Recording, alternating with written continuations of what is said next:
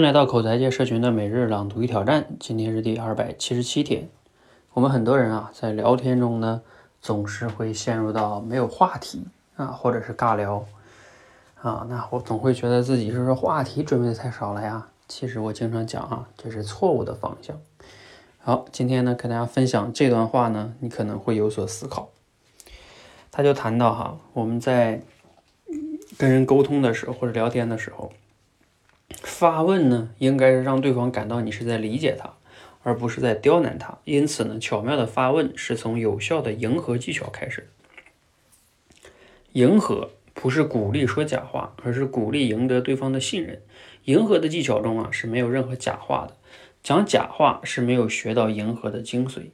那么，到底怎样说才是迎合，而不是假话呢？一唱一和就是迎合的境界。总的来说啊，迎合就是承接对方话语的语义，形成顺应的语言背景，赢得宽容的交谈氛围。具体到与人对话过程中呢，如果对方充分表达了自己的看法，就按照逻辑线索为对方补充符合看法的事实；如果对方表达的是一系列的事实，就符合逻辑的提炼出看法来。使用了迎合以后啊，牢记还要还是要发问的，仍然要记住通过对新的事实的关注和引导，来让对方自己扭转看法。好，这段内容呢来自于孙乐红老师的《说话的力量》。嗯，你听了不知道有没有听懂啊？他这个其实说的有点。感觉有点绕哈，我给大家解释一下，为什么我前面说他这个对于我们跟人聊天有帮助呢？就是我一直强调的，聊天的过程中，他不是说你呃总是找新的话题，而是对方说了一个话题，能围绕这个话题不断的呃更好的深入的聊下去。那怎么能深入聊下去呢？你看他中间那块就说了一个非常重要的方法，就是对方如果讲了某些事实，你就给他呃。提炼成看法啊，其实就是我们说的主题。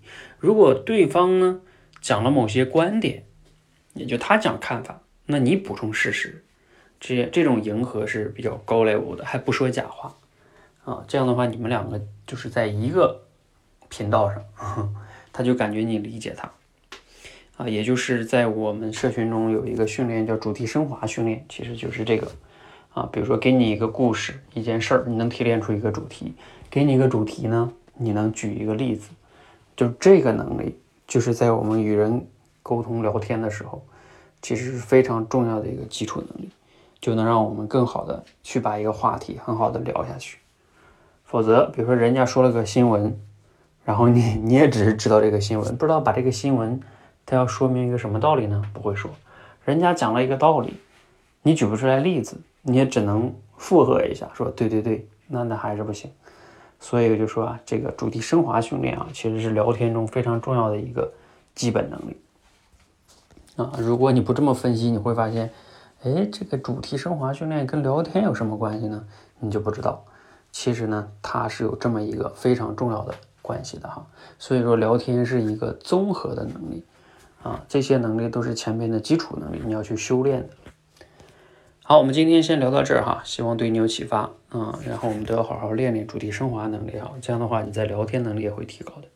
欢迎和我们一起每日朗读挑战，持续的输入、思考、输出，口才会更好。